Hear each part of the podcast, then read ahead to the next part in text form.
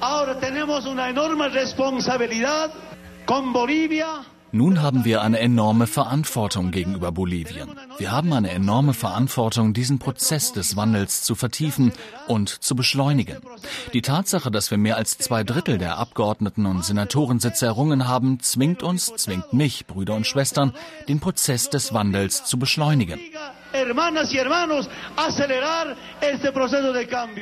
So Evo Morales nach seinem Wahlsieg im Dezember 2009 dass der 50-jährige ehemalige Kokabauer, der aus einfachsten Verhältnissen stammt, einmal Präsident Boliviens sein würde, das wäre bis vor zehn Jahren noch als schlechter Witz durchgegangen.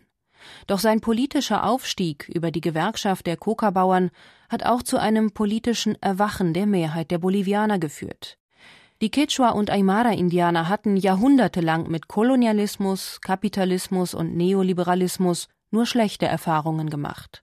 Evo Morales hat ihnen Sozialismus und damit die Lösung ihrer Probleme versprochen. Wir als bolivianisches Volk stehen zu dem Prozess des Wandels sagt Erminia Mamani, eine glühende Evo-Anhängerin, die in La Paz keine Demonstration für die Regierung auslässt. Die Vorsitzende eines Nachbarschaftskomitees aus einem Stadtrandviertel von La Paz zählt die sozialen Maßnahmen auf, die unter Präsident Morales eingeführt wurden es gibt jetzt das Programm Juana Asordui, eine Bonuszahlung für schwangere Frauen, damit sie regelmäßig zur Vorsorge gehen. Und das Programm Juancito Pinto, also eine Zahlung für jedes Kind von der ersten bis zur achten Klasse, das die Schule abschließt. Die Gas- und Erdölvorkommen sind nationalisiert worden und aus diesem Geld wird das Würdeeinkommen finanziert, also die Mindestrente für unsere Großeltern. Also es gibt Veränderungen. Wir spüren den Fortschritt. Das Müttergeld, 300 Euro Jahresmindestrente, Hilfe für Kinder aus armen Familien, um Schuluniform, Papier, Stifte und Bücher zu kaufen, das sind kleine, aber konkrete Schritte, um die Armut in Bolivien zu verringern. Bei den Menschen, die bislang keinen Zugang zum Gesundheitswesen, zu Schulbildung, geschweige denn zu Jobs hatten, von denen man eine Familie ernähren kann, ist so der Eindruck entstanden, dass sich zum ersten Mal überhaupt eine Regierung um ihre Nöte kümmert. Das bestätigt auch Renan Estensoro, der Vorsitzende der Journalistenvereinigung von La Paz. Unter Evo Morales haben wir ein neues Kapitel in der Geschichte Boliviens aufgeschlagen. Ein großer Teil der Bevölkerung, der lange Zeit ausgeschlossen war, ist jetzt in das politische Leben des Landes integriert.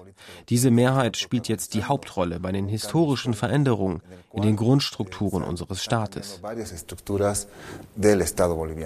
Doch bei aller Anerkennung für die sozialpolitischen Erfolge der Regierung gibt es Tensoro auch zu bedenken, dass Präsident Evo Morales eine Spaltung des Landes betreibt. Es un gobierno eminentemente populista porque desoye wir haben eine höchst populistische Regierung, die alle wirtschaftspolitischen Ratschläge in den Wind schießt.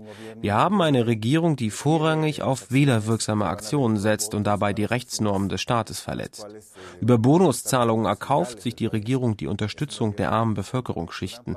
Aber viele dieser Maßnahmen stoßen auf Kritik unter Wirtschaftswissenschaftlern, die der Regierung vorhalten, sie verschenke Geld, das besser in Investitionen angelegt werden sollte. Für diese Regierung zählt eher das Brot von heute als der Hunger von morgen. Doch die Mehrheit der Bevölkerung nimmt das Brot von heute und die sozialen Segnungen gerne an. Sie erlebt vielleicht zum ersten Mal eine Regierung, die ihre Wahlversprechen auch umsetzt. Evo Morales hat in seiner ersten Amtszeit von 2006 bis 2009 den Umbau des bolivianischen Staates und seiner wirtschaftlichen Strukturen in Angriff genommen. Zunächst wurden die Öl- und Gasvorkommen nationalisiert, als nächstes eine neue Verfassung erarbeitet. Beide Maßnahmen stießen vor allem in den östlichen Tieflandprovinzen auf massiven Widerstand, also dort, wo die Öl- und Gasvorkommen des Landes lagern, wo Großgrundbesitzer die Enteignung ihrer Ländereien befürchten und wo die Polizei in den vergangenen Jahren immer wieder gewaltsam gegen Anhänger der Regierung vorgegangen ist. Der Journalist Renan Estensoro wirft der Opposition vor, selbst ebenfalls die politischen Spielregeln der Demokratie zu ignorieren und auf Einschüchterung und Gewalt zu setzen.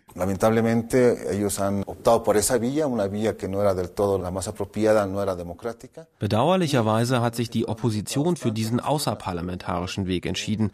Das war weder angemessen noch demokratisch. Am Ende haben sie auf ganzer Linie versagt. Die Opposition hat das Referendum zur Amtsenthebung von Morales verloren und auch über den Druck von der Straße hat sie ihre Forderung nicht durchsetzen können.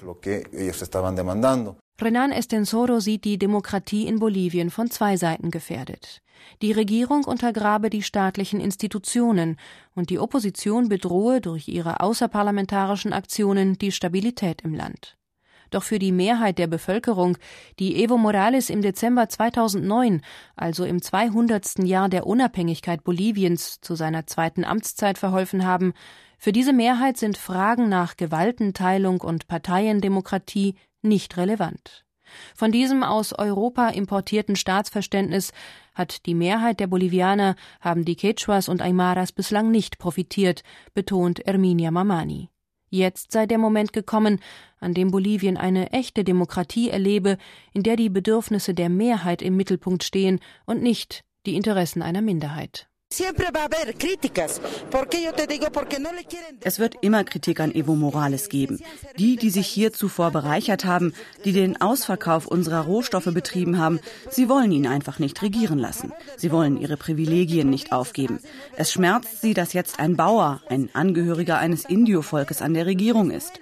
Sie sagen, er sei unfähig, aber das stimmt nicht. Evo Morales ist durchaus in der Lage, dieses Land zu regieren.